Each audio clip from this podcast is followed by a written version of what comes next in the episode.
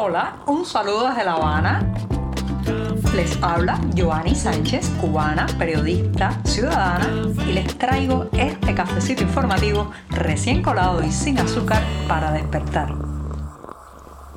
Estoy de regreso después de la pausa de sábado y domingo en un lunes que ha amanecido gris y bastante fresco aquí en la capital cubana. Un día en que reinicio la semana informativa y tengo muchísimos temas que contarles, pero primero me tengo que dar un buen sorbito de café amargo para pasar entonces a detallarles las noticias más importantes de este 11 de diciembre de 2023. Así que voy con este sorbito sin azúcar.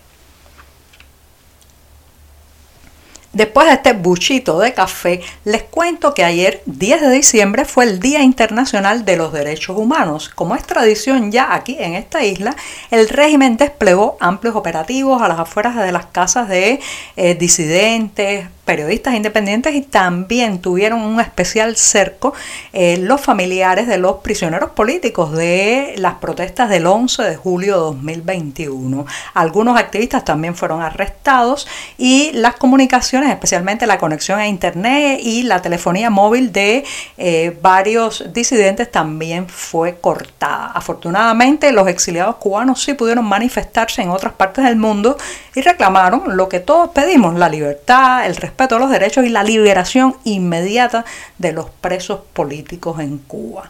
Bueno, pues en ese entorno, en ese entorno, además el régimen ha seguido eh, denunciando supuestos ataques y acciones violentas que se están cocinando o fraguando desde fuera de la isla para ocurrir a lo largo de este mes de diciembre y antes de que se acabe el año en Cuba. Esto no es nuevo, a cada rato, incluso cuando la situación se pone más complicada, siempre sale este tipo de narrativa, este tipo de discurso de la plaza sitiada, de la amenaza permanente, de la crispación diaria en la que tenemos que vivir y no es de extrañar que ya cada vez haga menos efecto en los oídos de los cubanos que están bastante hartos de esta supuesta eh, conspiración mundial contra nosotros según, según la propaganda oficial. Bueno, esto, señoras y señores, es un tipo de narrativa, reitero, que eh, le ha servido mucho al régimen para alimentar el nacionalismo, para cerrar filas, para eh, distraer la atención y sobre todo para amordazar a la población y decirle no es el momento de quejarse, no es el momento de criticar porque estamos bajo fuego, estamos bajo ataque. Eso lo han hecho una y otra vez y ahora, eh, bueno, pues vuelven a poner las responsabilidades fuera del país. Nunca son ellos los culpables, nunca son ellos los que han llevado a la nación hasta el punto que estamos, sino son otros, otros que además si viven fuera, eh, pues le funciona, digamos, mejor a ese discurso, a ese discurso de, la invasión, de la agresión, de la desestabilización provocada desde fuera del país. Entonces, bueno, en ese guion estamos otra vez metidos. Eh, la impresión que tengo es que va a seguir subiendo de tono porque, entre otras cosas, necesitan de ese tipo de retórica para eh, hacer una cortina de humo sobre la grave situación que estamos viviendo. El deterioro que no solamente es económico y financiero, sino que también eh, la impopularidad del régimen ha ido creciendo y creciendo por el estancamiento, la falta de expectativas eh, que siente la gente y eso se nota en las en los comentarios, en la manera que la gente se expresa. Entonces, esta, esta distracción del continuo ataque también es una manera, señoras y señores, de intentar tapar esa evidencia, esa realidad que es que el pueblo cubano no quiere seguir ni bajo este modelo, ni quiere seguir bajo los actuales dirigentes. Entonces, bueno, para eso también eh, se crean estas fábulas, estas historias rocambolescas y cada vez más ridículas de el supuesto inminente ataque que se nos viene encima.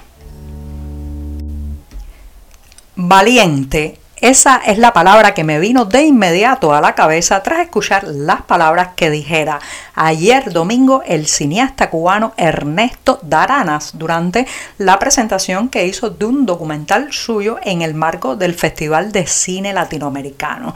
Antes de eh, proyectar este audiovisual que está dedicado al cineasta cubano Nicolás Guillén Landrián, habla sobre su vida y su obra, Daranas aseguró que se trataba de un del cine cubano sometido al ostracismo, la prisión y finalmente el exilio. Y no se quedó allí, sino que fue mucho más allá y aseguró que la censura no es algo del pasado, sino que todavía hoy se sigue ejerciendo y no solo sobre las obras, sino sobre el derecho del pueblo cubano a acceder libremente a sus películas. Fue muy valiente todo lo que dijo, aseguró que, bueno, pues la figura de Guillén Landrián eh, era una figura que había sido escamoteada de la historia fílmica de Cuba. Muchas de sus obras no solamente fueron censuradas, sino también, eh, digamos, escondidas de la vista de la audiencia cubana. El problema, asegura Darana, no ha estado nunca en nuestras películas, sino en la realidad a la que se deben. Definitivamente, puntualiza, no pueden existir para el cine un país diferente al que tenemos como pueblo. Por eso persiste la censura. Por eso el derecho al disenso es coartado y criminalizado. Señoras y señores, estas son palabras mayores dichas desde el escenario a la audiencia allí reunida y vamos a ver qué consecuencias puede traer para Daranas, pero lo cierto es que se vistió digamos, con el valor de muchos cineastas acallados también, pues era el momento de hablar alto y claro y ha usado el micrófono para la denuncia, la denuncia a la censura, la denuncia a la violencia institucional sobre la creación cinematográfica en este país.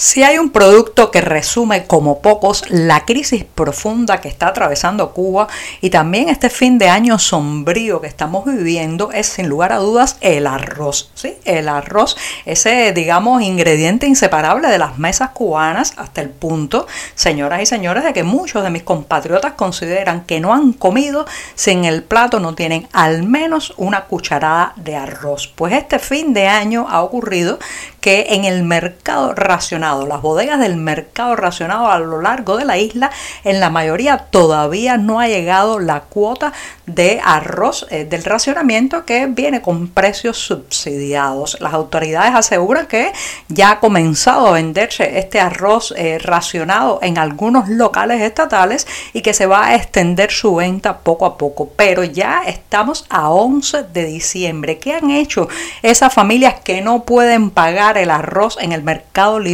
¿Qué han hecho esos que no se pueden sumergir en el entramado eh, de informal para adquirir el cereal? bueno, pues han tenido que dejar esa parte del plato vacío con la consiguiente, con el consiguiente deterioro de la calidad de vida, el estrés, la angustia y toda una serie de problemas que desencadena, que se desencadenan cuando la cuota racionada del el arroz no llega a tiempo. La ciudad de Miami no solo sigue consolidándose como la capital del exilio cubano, sino también como una plaza importantísima y cada vez más nutrida de la cultura de este país, dado que muchos artistas, cantantes, músicos, dramaturgos y cineastas han elegido justamente esa la ciudad de Florida, Estados Unidos, para radicarse y presentarse. Es el caso de la pincelada cultural con la que voy a despedir este programa de lunes porque el viernes 15 de diciembre a las 8 y media de la noche en el Teatro Bar Flamingo de Miami se estará presentando en concierto la cantante cubana Aide Milanés. El espectáculo lleva por título Para Vivir y estará acompañada también de otro músico de los grandes de esta isla que es Pancho Céspedes. Cantarán incluso algunos temas de Pablo Milanes, el padre de Aide, entre ellos El primer amor y A mi lado. Los detalles exactos de el lugar, la dirección y los horarios los pueden encontrar en la cartelera del diario digital 14 y medio. Ahora sí, me despido hasta mañana martes. Muchas gracias por la atención. Por hoy es todo. Te espero mañana a la misma hora. Síguenos en 14medio.com. También estamos en Facebook, Twitter, Instagram y en tu WhatsApp. No olvides, claro está, compartir nuestro cafecito informativo con tus amigos.